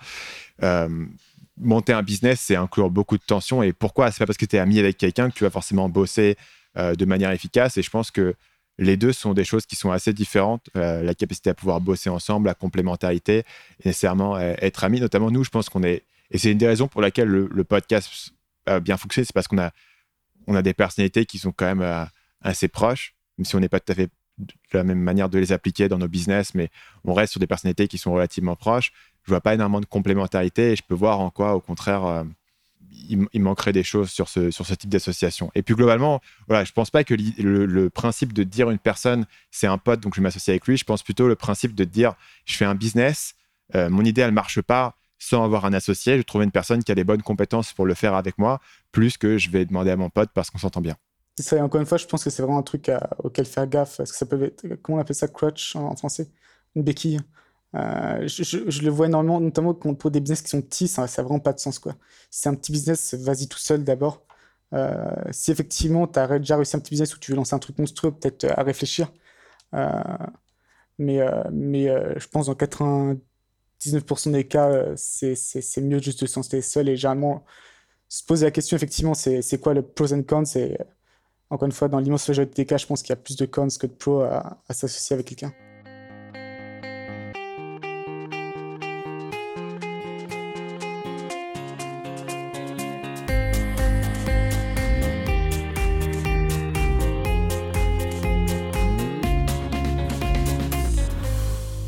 Salut Stan et salut Paul, vraiment heureux de voir que Nomad Digital est de retour. Alors moi c'est Quentin et je débute dans le blogging. Je viens de créer deux sites, un qui s'appelle passionmangersain.com et managementmachine.fr. Alors voici ma question. Comment faire pour se trouver un vrai groupe d'amis entrepreneurs et investisseurs, ainsi qu'un vrai mentor qui auront la même vision que nous dans la vie et du business en général? Je me rends compte que c'est un facteur de réussite non négligeable. Le fait d'avoir dans mon entourage des gens qui ne partagent pas forcément ma vision me freine beaucoup. Faut-il forcément prendre son passeport, aller à Chiang Mai et discuter avec la première personne que l'on voit dans un café avec un MacBook pour entrer dans le cercle? La personne à qui je voudrais ressembler plus tard serait Simon Sinek. J'imagine que lui a su s'entourer. Merci d'avance pour votre réponse et j'espère pouvoir vous rencontrer lorsque j'aurai réussi autour d'un repas ou d'un café. À bientôt. Donc, tu regardé sur Wikipédia euh, ce qu'avait fait euh, Simon Sinek et effectivement, bah, il avait bossé dans la pub. Donc, il avait bossé dans la pub, il avait rencontré d'autres personnes qui étaient intéressées par ces sujets-là et ensuite, il avait monté euh, sa propre entreprise. J'imagine aussi dans le domaine de la communication. Et puis après, bien sûr, il a écrit son fameux livre, il a fait ses TED Talks, Start with Why, etc. Donc, on peut partir du principe que lui, il a rencontré un certain nombre de, collègues et de pairs euh, dans la pub chez euh, notamment Ogilvy. Et je pense que globalement, c'est plutôt un bon principe. Dire que je dirais que le conseil numéro un que je donnerais aux gens, c'est que avoir un bon réseau, avoir un mentor, c'est pas une fin en soi, c'est plus une conséquence euh, annexe. C'est un effet secondaire de faire des trucs intéressants, euh, de publier du si tu publies du contenu qui n'est pas une obligation, mais si tu publies du contenu, euh, les gens vont entendre parler de toi et peuvent te contacter. Si tu fais des trucs intéressants, tu vas aller à des conférences, tu vas pouvoir créer des connexions. Mais tu n'es pas en train de construire un business pour te faire des amis qui ont des business. Tu montes un business et un effet secondaire, c'est que tu vas rencontrer des gens et tu auras des expériences en commun pour, euh, pour créer une connexion avec eux sur la question de où rencontrer les gens, est-ce qu'il faut absolument aller en Asie? Je pense pas que ça soit obligatoire. Je pense que tu peux aussi le faire sur Internet directement. Moi, mon premier mentor que j'avais eu dans le domaine de la séduction, c'est un mec que j'ai pas rencontré avant plus d'un an. Nous-mêmes, euh, Paul et, moi, nous, on s'est rencontrés euh, après 30 épisodes de podcast. Quoi. On s'est vraiment rencontrés en, ligne. Je veux dire, on s'est rencontrés en physique. On s'est vraiment rencontrés. On a vraiment commencé à discuter euh, à distance parce que on, s'était entendu sur des podcasts parce qu'on avait vu ce que l'un et l'autre faisaient. On avait du coup euh, bah, des trucs desquels discuter. Bah déjà, excellente énonciation, euh, élocution. J'ai du mal. Élocution, euh, Quentin, je, suis jaloux. je pense que pour le cas de Samsung, j'ai pas trop gardé son parcours de mon côté. Moi, je suis pas très fan parce que je pense qu'en fait, il brode pas mal sur un, peu du, bullshit qui, fait sens, mais il n'y a, a, pas grand chose de concret derrière, quoi. Euh, mais, euh, mais, donc ça c'est mon appréciation personnelle. Mais je pense dans son cas c'est surtout que c'est justement un excellent communicant. Euh, donc si tu veux avoir une carrière similaire, je pense effectivement travailler dans la pub ou, côtoyer ces milieux-là, je pense que ça peut être utile. aussi, c'est un très bon présentateur aussi, donc ça c'est pareil. Comment s'appelle le truc? Je crois c'est Toastmaster, un truc que tu peux faire pour pour aller pour aller parler en public. Et là, du coup, tu rencontreras aussi d'autres gens qui veulent apprendre à parler en public et donc forcément, euh, ça, peut, ça peut apporter des, des, des, relations. Après, mon mentor, j'ai longtemps cherché mentor, euh, j'ai jamais trouvé. Euh, c'est assez, compliqué en fait euh, de, trouver, trouver un mentor, surtout à partir d'un certain, certain, stade. c'est compliqué de trouver, dans mon cas, des gens qui sont, on va dire, 5 ans en avance. donc ça, c'est un truc, je pense, qui peut très, qui peut avoir beaucoup de valeur, mais qui est pas évident et qui devrait pas trop trop freiner non plus pour avancer. Euh, pour ce qui est d'avoir des amis entrepreneurs, je pense qu'effectivement, c'est utile. Euh, mais je dirais que c'est comme Stan, c'est pas super important que ce soit forcément qu'en physique. Par contre, euh, effectivement, je pense à communiquer avec, des, gens qui ont des business autour de ta taille ou qui ont un peu les mêmes, les mêmes, les mêmes intérêts et autres, ou qui sont un peu au-dessus, un peu en dessous, c'est pas très important à ce niveau-là. régulièrement, je pense que c'est très positif et, et, ça aide énormément. mais comme Stan le dit, je pense que ça se crée assez naturellement. Euh, faut peut-être faire un peu de reaching out au, début. Euh, parce que j'ai pensé que, par exemple, dans mon cast, au début, j'avais quand même euh, contacté quelques personnes. Donc, il faut peut-être faire un peu de reaching out, mais le, comme Stan le dit, le moyen le plus sûr, c'est d'ailleurs avoir quelques résultats pour ensuite pouvoir parler à, pour avoir quelque chose d'intéressant à partager, en fait, aussi. vu que c'est un peu du donnant-donnant à ce niveau-là.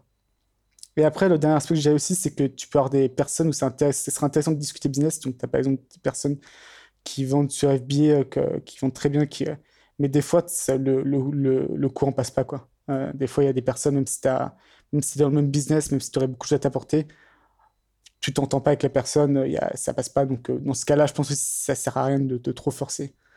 ce sera après mon, mon opinion globale sur ce sujet. Hmm. Je pense que le résumé de tout ça, c'est vraiment que si tu as quelque chose en cours et c'est des trucs intéressants à raconter, tu n'as pas besoin de forcer tant que ça et tu vas euh, simplement, il faut te placer au bon endroit, quoi, soit dans des conférences, soit en ligne, soit dans des groupes Facebook, etc. Mais tu peux faire des connexions un peu n'importe où avec une personne et puis ensuite discuter de manière privée. Mais ce qui va faire que une personne intéressante va avoir envie de discuter avec toi, c'est parce que toi aussi, tu es, intéressant et tu as des choses à raconter, il se passe des trucs, et tu as des idées, tu as des notions. Moi, je sais qu'au départ, j'avais des idées euh, assez développées sur tout le marketing et le copywriting. Et ça m'a permis à me faire un petit réseau dans le domaine de la séduction parce que j'avais un truc à raconter, une analyse, un, point de vue particulier là-dessus. Et donc, du coup, les gens étaient intéressés pour euh, m'entendre parler de ça parce que j'avais une petite spécialité. Et il faut comprendre de un ce que tu apportes et de deux, euh, juste trouver un moyen de le mettre en valeur et de te connecter avec les gens. Mais c'est juste la connexion initiale qu'il faut faire à ce niveau-là. Et donc, rien ne t'oblige à aller en, Thaïlande ou rien ne t'oblige même à aller à des conférences, tu peux aussi le, faire en ligne. Euh, voilà, nous deux, on s'était rencontrés, Paul, sur, euh, sur un email, quoi, sur un forum, je pense. Je sais plus comment on s'est rencontrés, c'est une bonne question d'ailleurs. Ou quelqu'un nous a mis en contact peut-être? Je sais pas. Euh, si, je me souviens bien, on était euh, mutuellement passés sur le podcast de euh, Xavier Jalérand à l'époque qui s'appelait Parlons Web. Et ensuite, c'était toi qui m'avais contacté sur un forum qui s'appelle le Dynamite Circle. Si je me trompe pas, c'est le souvenir que j'en ai. Euh, je me souviens pas du tout, mais tu as tout à raison. C'est intéressant. Ah, je, je me souviens pas. Donc, bah, ça prouve comme il y a quand même aussi, il y a quand même une partie aussi de, de reaching out du coup. D'être un peu out there. Carrément. Mais si tu veux, c'est pas forcément du forcing, quoi, parce que tout cet aspect de dire, OK, il faut networker à tout prix, mais du coup, tu networks aussi avec des gens qui font pas grand-chose et qui n'ont pas forcément grand-chose à t'apporter, ça aide pas tant que ça. Je pense que c'est vraiment, il faut le voir vraiment comme un espèce d'effet secondaire euh, qui va venir en parallèle du business. Et c'est peut-être aussi normal au départ, quand tu commences et que tu pars de zéro, que tu n'as pas un super mentor euh, qui a 10 ans d'avance sur toi et qui a envie de te prendre sous ton. Tu vois, c'est normal, je dirais. Euh, que tu n'es pas un super mentor à ce niveau-là et que c'est plus tu vas avancer, plutôt à des gens qui sont des, mentors potentiels avec qui tu, peux peut-être te connecter. Euh, sur le sujet du mentor, je pense aussi, comme tu dis, tu, toi, tu n'en avais pas trouvé, il faut désacraliser un peu le mentor. Je pense que le côté, OK, le mentor, c'est une personne qui va me prendre son aile, qui va tout m'apprendre, je vais devenir son poulain et il va tout m'apprendre, ça arrive, ça existe, mais la dans la plupart des cas, c'est pas exactement ça. En fait, tu vas avoir une personne qui a un peu d'avance sur toi, tu peux discuter, tu peux avoir quelques conseils, tu peux prendre une perspective, c'est pas, tu vas pas forcément créer une relation de, euh, dans le sang de père et de fils euh, avec cette personne, mais tu apprends des choses. L'idée que tu as la mec euh, qui, qui, s'approche de la retraite et qui veut justement te confier tout son savoir et, et, autour de autour d'un d'un verre de whisky quoi.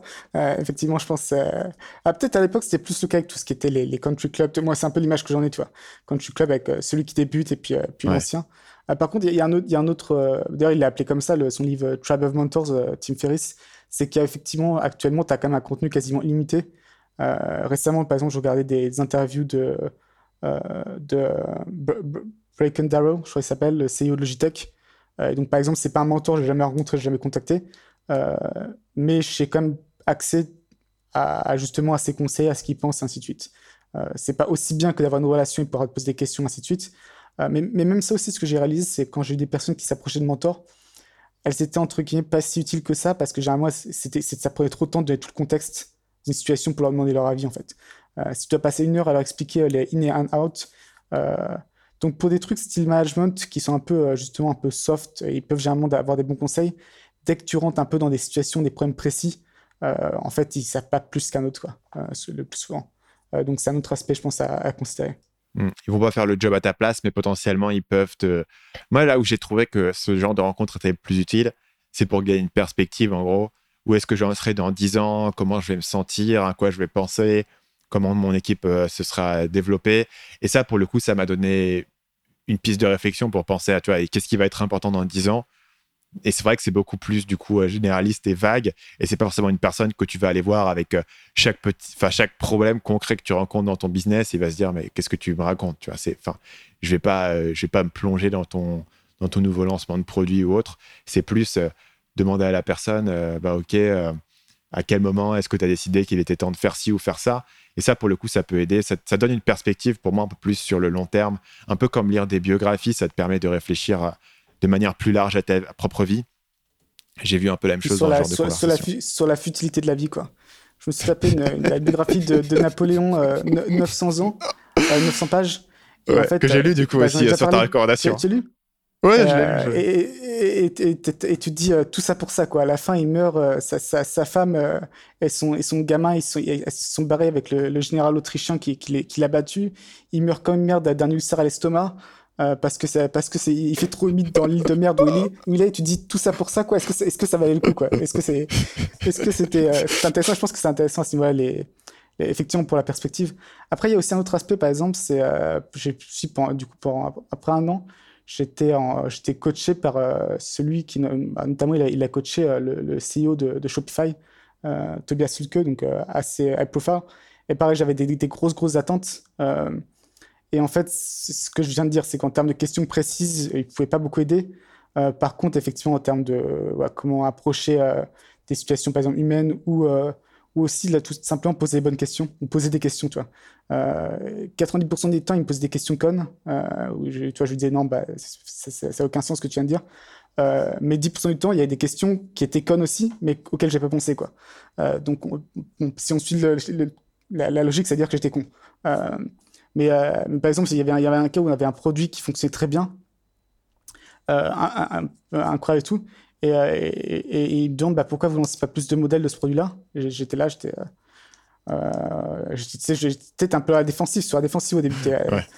J'ai déjà dû y réfléchir. hein, dû réfléchir. C'était quoi la y raison avoir c'est une quoi la bonne raison? raison. et puis après, euh, pas de bonne raison, effectivement, je me mets de ça, quoi. Euh, donc, donc c'est des fois aussi, et, et c'est aussi ce que tu peux avoir avec des amis entrepreneurs, c'est en fait quand tu parles, quand tu communiques, tu as des, petites épiphanies qui, se produisent euh, parce que euh, t'es pas juste dans ta propre tête. Euh, donc ça, je pense aussi, plus, autre que les conseils, c'est un que le fait de parler, de communiquer et de peut-être être le, le récipient, le receveur de bonnes questions, ça a de la valeur.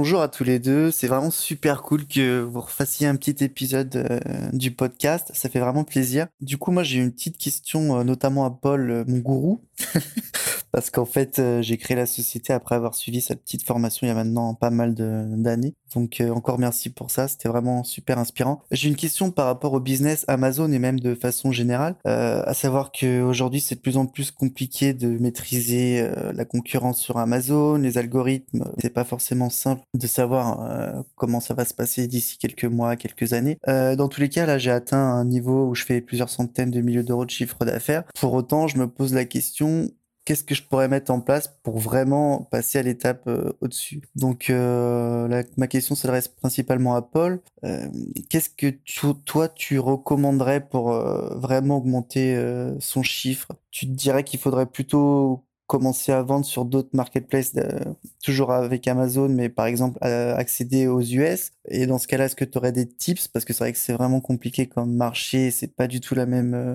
la même approche. Ou alors, euh, dans la même optique, est-ce que tu conseillerais de se lancer sur le Japon, l'Australie ou des, des pays comme ça qui sont peut-être un petit peu moins encore connus? Ou alors, est-ce que tu conseillerais davantage d'élargir son catalogue avec un maximum de produits pour faire une offre un peu plus élargie? Euh, voilà, donc si jamais tu as des petites recommandations, je suis vraiment preneur. Et puis encore merci à tous les deux. J'espère que vous allez continuer euh, prochainement à faire plein d'autres épisodes et à nous faire rêver. Allez, à très bientôt, merci. Donc la question de Morgan, c'est j'ai un business Amazon FBA qui fait quelques centaines de milliers d'euros de chiffre d'affaires. Comment est-ce que je passe à l'étape supérieure? Il propose deux grandes options. Numéro un, est-ce qu'il faut que je me lance sur d'autres marketplaces, donc euh, les États-Unis, le Japon, l'Australie et autres? Ou option numéro deux, est-ce qu'il faut que j'élargisse le catalogue sur euh, la marketplace actuelle, j'imagine euh, la France Paul, qu'est-ce que tu en penses? Euh, J'ai rapidement regardé le business de, de Morgan, donc je ne vais pas dire ce que c'est, mais du coup, je pense que dans le cadre de son business, il a un branding potentiel assez fort. donc, je continuerai à investir assez fortement là-dessus. En termes de nouveaux produits, je serai assez prudent et j'essaierai au maximum de, sélectionner quelques winners potentiels et pas juste étendre le catalogue. je j'irai plus vertical que, que horizontal, quoi, en gros, à, ce- niveau-là. Et je pense aussi un truc que, que je me conseillerais et qui actuellement est, le cas, c'est que ce qui est intéressant avec Amazon, c'est que tu peux construire aussi un, produit, enfin, un produit proche du c'est-à-dire que qui cinq ans après va continuer à se vendre. et donc je pense euh, c'est un peu le conseil que je vous donnerais. C'est un peu, c'est chaque produit que je lance, euh, me dire que c'est un produit qui va se vendre au moins pour 5 ans, quoi. Avoir une vision un peu plus long terme à ce niveau-là. Et sur la question de, est-ce qu'il faut s'étendre à d'autres marketplaces, qu'est-ce que tu en penses? euh, Alors ça, ça varie. par exemple, Japon, c'est pas une marketplace méconnue du tout. c'est, c'est déjà très compétitif et il y a beaucoup de Chinois dessus. en plus, ils achètent des reviews et ils achètent beaucoup de reviews les Chinois et vu que les Japonais eux, ils laissent que des avis négatifs. En fait, quand c'est positif, ils, font rien. Quand pas, ils sont pas contents, ils laissent des négatifs. Ça fait que les Chinois qui achètent des reviews en, masse ont, un gros avantage par rapport à ça. Donc le Japon, je ferai gaffe. Euh, L'Australie, ça reste très petit, donc ça peut être intéressant de juste se positionner, mais après, euh, ne pas attendre grand chose. Par contre, US, je pense que c'est totalement autre chose. Euh, en fait, un truc pendant longtemps, pendant 3, 3, 3, ans, je croyais que les US et l'Europe combinée, c'était après le même CA. Donc en fait, les US, c'est 4 fois, 4 fois l'Europe combinée. Donc ça n'a rien à voir. Donc par contre, effectivement, je conseillerais d'attaquer les US.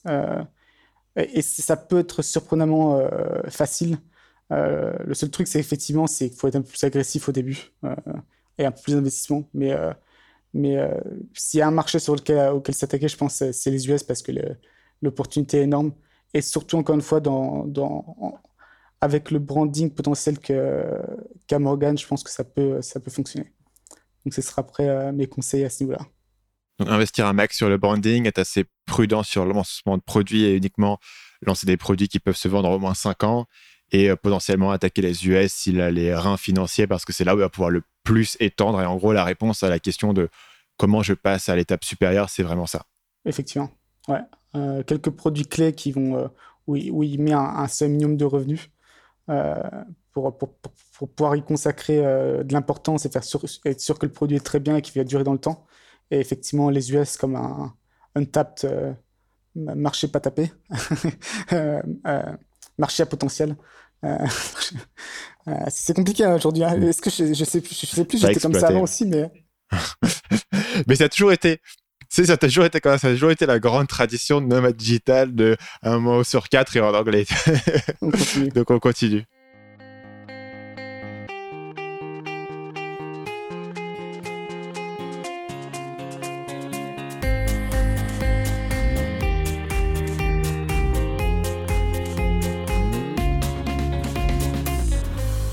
Et on arrive, Paul, sur une autre section célèbre, un autre élément incontournable de Nomad Digital, c'est l'appel à l'action. Euh, sur bah, abonnez-vous au podcast Nomad Digital, blablabla. Euh, bla, et surtout, les étoiles, les 5 étoiles sur iTunes.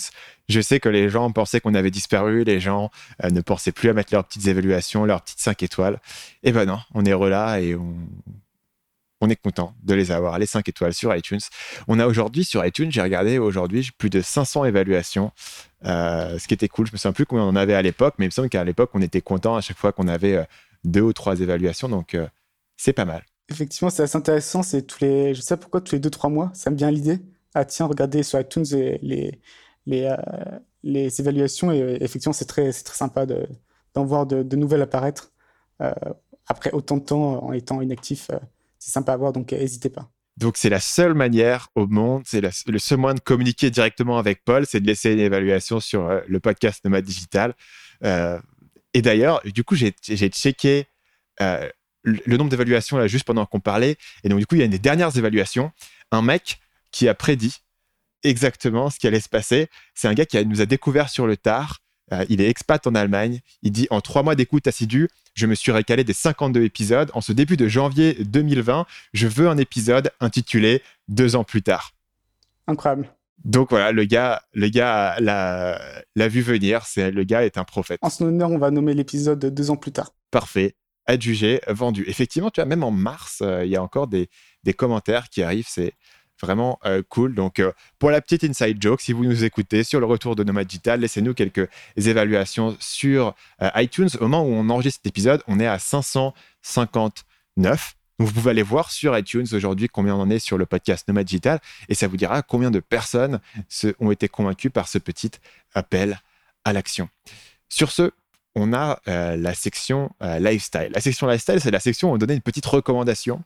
Euh, un film, un outil, une série télé, un programme de muscu. Et je vois que Paul, ta recommandation du jour, c'est les avocats. Euh, effectivement, c'est peut-être pas vraiment un lifestyle, mais j'ai essayé de réfléchir qu'est-ce qui m'a une, une info utile et importante qui m'a Ouais. que j'ai eu les dernières années et en fait c'est comment euh, c'est comment ne pas se faire arnaquer par les avocats.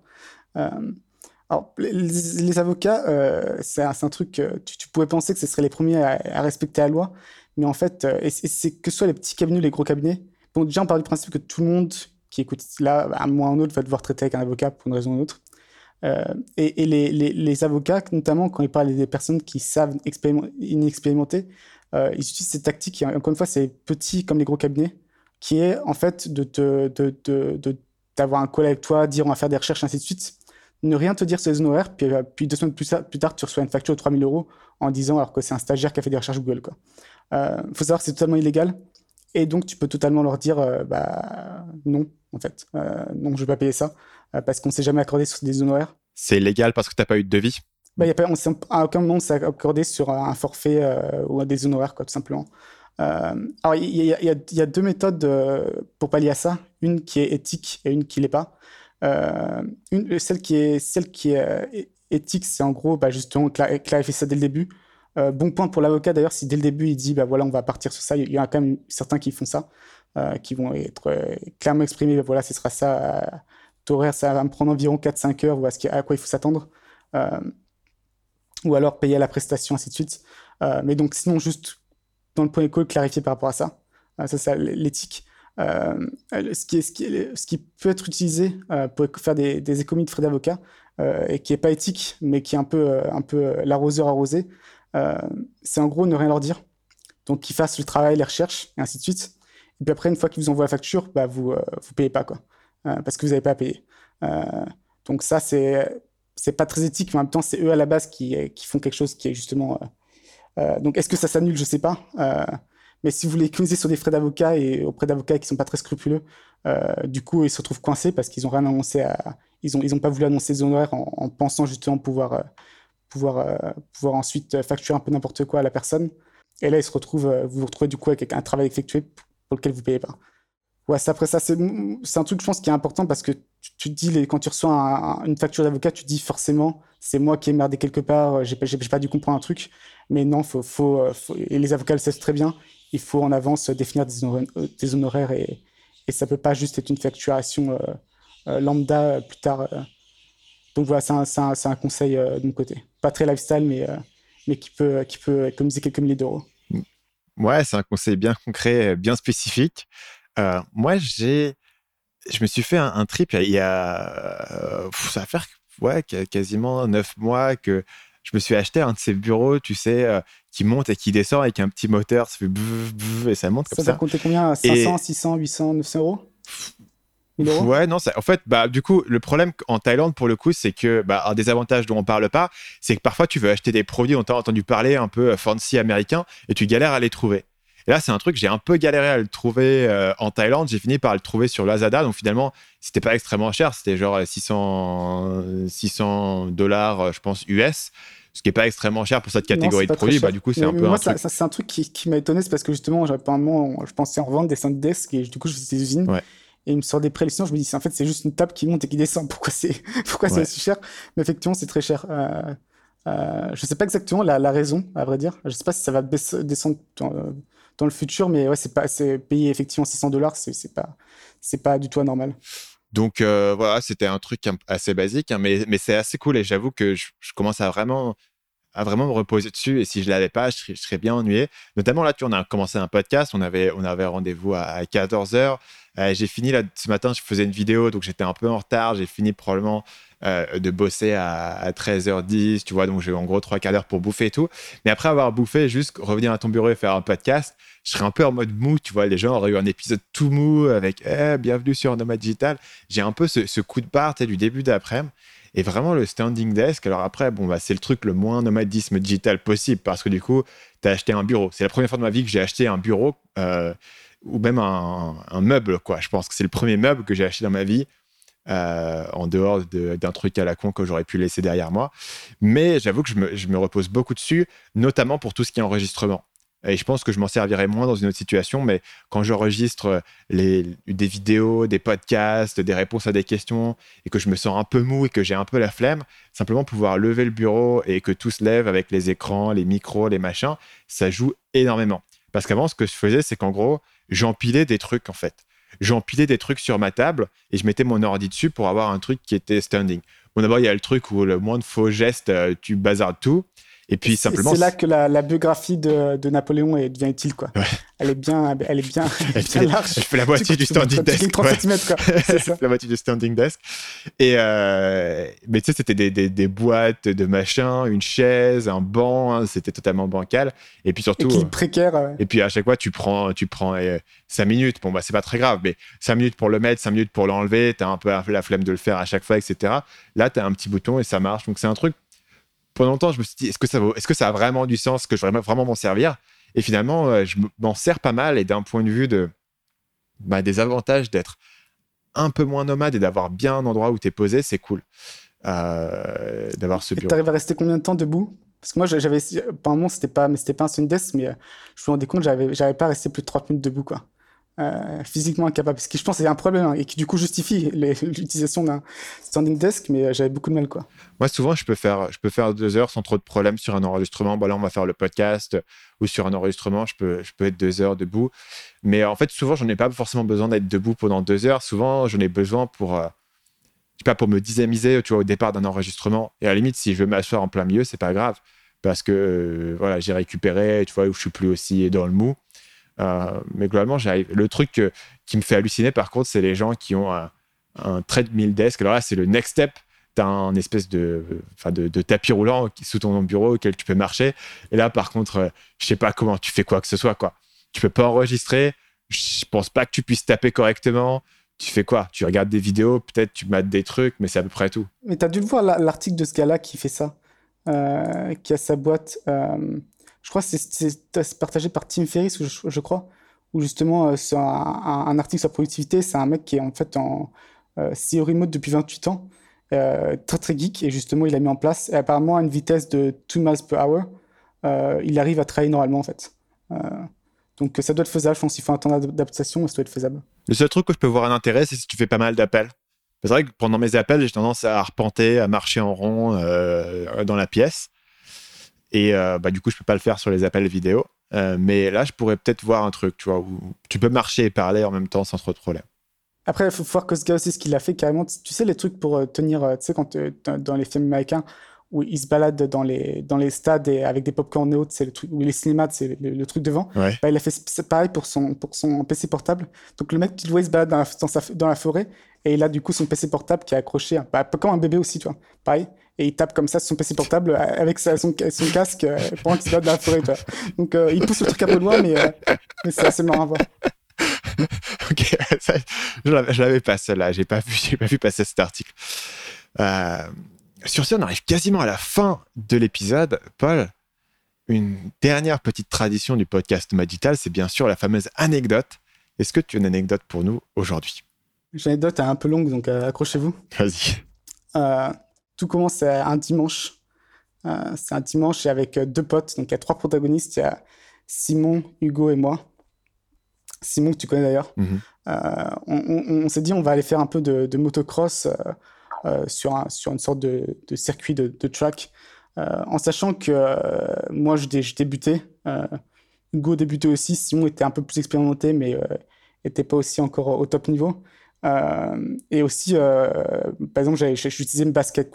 Normalement, tu fais jamais de motocross en basket. J'étais basket, euh, j'avais un casque de moto normal. bref, j'étais pas équipé.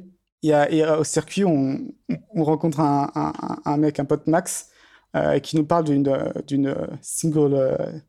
comment s'appelle Single trail, je crois ça. En gros, c'est un petit chemin où justement tu peux passer. c'est juste peut-être un mètre de largeur Max euh, et il nous dit voilà, c'est sympa à faire, vous allez rejoindre Merim, donc de l'autre côté de la montagne, en 15 minutes, euh, c'est niveau intermédiaire. Donc on se dit bah vas-y, on go, on tente. Euh, on part là-bas. Ça se passe plutôt pas mal au début. On est en motocross, tout, se passe bien. Simon est devant, pour les trucs, on, a une sorte de, sorte d'ornière. Il monte, il coince la moto dans l'ornière. Donc on descend, on utilise toute l'énergie pour ressortir la moto, on galère, on, la, finit par la, la, la, la poser à côté. Euh, mais on est, déjà considéré être mort et aussi on n'avait pas prévu du tout de faire ce trip-là. Et on pensait que ça allait être un truc simple et qu'on aurait, qu'on aurait claqué en 15 minutes. Et à ce moment-là, je sais pas, il est peut-être 14, 15 heures, un truc comme ça. Euh, aussi, on n'avait pas pris d'eau avec nous. Et t'as Simon qui commence à subir un peu les effets d'hydratation.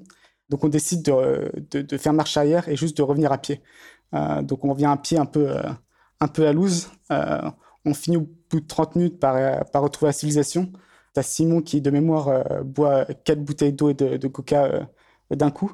et lui, Simon, il a décidé c'est bon, c'est fini pour aujourd'hui. au pire, il, a dit, parce qu'en fait, c'est une sorte de parc et ça appartient à l'armée. Donc il dit au pire, on paiera, on l'armée pour nous récupérer nos motos quoi, plus tard. Donc il repart chez lui. Avec Hugo, nous, on est encore très motivés. Et on se décide, on va pas lâcher, on y retourne. Il commence à pleuvoir et à faire nuit. C'est pas grave, on y retourne quand même. Donc très rapidement, ce qui devait arriver arriva. T'as passé combien de temps à faire l'aller-retour? Tu m'as dit qu'il était 14-15 heures, il fait nuit déjà, donc ça a pris quand même ouais, le... une heure et demie de faire l'aller-retour. Bah, on a peut-être passé limite une heure à sortir la moto de Simon, puis débattre de ce qu'on devait faire. Après, en ouais, de retour, okay. euh, 30 minutes d'effection, ouais. peut-être qu'il ferait une timeline plus précise. Okay. Mais du coup, là, il est, est peut-être 16h30. Non, non c'est juste 17h. Okay, il fait.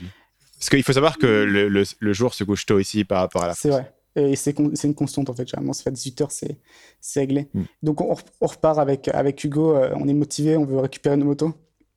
Surtout qu'en fait, je crois, la, il me semble que la différence, ah, c'est ça, c'est que nos motos, c'était des motos de location, donc vous voulez pas payer une journée en plus aussi. C'était mmh. ça la, la, motivation, je crois, originelle. On, on y va, on, on, fait avancer les motos quand même pas mal. Euh, à un moment, la, la, la moto d'Hugo se bloque, et donc moi, je, je, je, je l'aide et je la soulève et on la fait passer par-dessus. C'est autour de ma moto, on n'arrête plus l'énergie, on bloque exactement au même endroit, bon, on l'abandonne ici, et on se dit, on va quand même essayer de ramener une moto. Euh, au final, il fait, il fait nuit, on est dans la boue, il pleut, on n'y voit rien, on, s'épuise on se retrouve coincé. As, pour son crédit, tu as Hugo qui veut pas lâcher l'affaire et qui veut absolument ramener la moto. Et moi, je suis là, non, c'est bon, c'est fini. Euh, je, rentre. Si tu veux continuer, tu continues, mais je, rentre. Donc, on finit par rentrer. Et ce que j'aurais dû raconter au tout début de l'histoire et que j'ai oublié, et qui est très important à ce moment-là en, termes euh, pour l'anecdote, c'est qu'en fait, euh, vu qu'on était parti faire des motocross, j'avais pris un, un, vieux pantalon trop large pour moi, en me disant, bah, je m'en fous, c'est du motocross. Mmh. si je salis, c'est pas grave. Sauf que bien sûr, quand on abandonne les motos, euh, bah, il faut que je, je, je prends mon casque euh, et ainsi de suite. Et du coup, il faut, en même temps, je suis en train de porter des, porter des trucs et en même temps, je suis en train de tenir mon pantalon pour qu'il pour qu'il descende pas, tu vois. Euh, donc, donc j'ai fait ça déjà un aller-retour. Et là, sur le retour, où on a, on, je suis un peu, c'est un peu, un peu déprimé. Je suis bon, rien à foutre. Il fait nuit, de toute façon, personne ne me verra. Et donc, en fait, je, je laisse tout mon pantalon, toi. pas, pas grave. je suis juste en, en, en et donc, on est là, on marche sur le sentier en, en calbut c'est désert euh, parce que cette heure-là, le, parc est fermé. On, marche, on marche. À un moment, on reste un peu en arrière parce qu'on avait repéré euh, la, dernière fois qu'il y avait des chiens, euh, des chiens, euh, des chiens de rue, euh, street dogs qui, qui, étaient là, donc on voulait pas trop prendre de risques. Et, donc on attend, un peu en arrière. Et ce qu'on qu voit arriver, c'est au début, je pensais que c'était une voiture de police parce qu'il y avait les lumières. En fait, c'était les rangers du parc parce que bien sûr, on était, on était là de façon illégale parce que le parc était fermé. Donc, tu as un mec avec une lampe frontale qui s'apporte, s'approche. En fait, l'image qu'il a dû voir, je m'en suis rendu compte plus tard, qui est quand même assez particulière, c'était qu'en fait, on était tous les deux assis par terre, euh, sur un sentier, avec moi en calbut, quoi.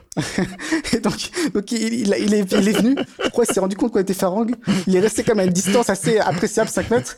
Et moi, j'étais là, en fait, je faisais OK, OK, OK, parce qu'on a appelé Simon pour qu'il vienne nous chercher. On fait OK, OK, OK.